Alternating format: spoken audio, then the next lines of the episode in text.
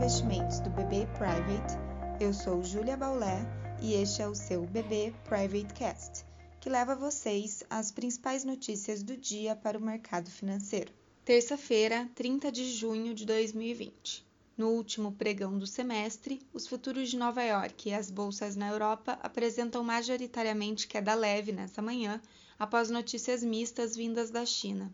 Por um lado, o país anunciou o PMI industrial e de serviços acima de 50 pontos, o que significa a expansão da atividade, mas a aprovação pelo parlamento chinês da Lei de Segurança Nacional de Hong Kong pode levar os Estados Unidos a adotarem sanções ao país asiático e, por isso, a cautela dos mercados.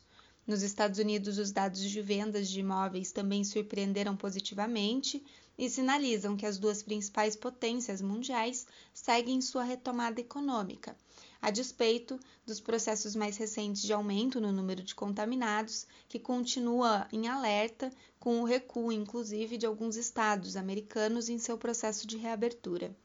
No Brasil, a prorrogação do auxílio emergencial deverá ser anunciado hoje e, apesar de necessária diante do prolongamento da pandemia no país, deverá ter impacto aproximado de 100 bilhões de reais neste ano.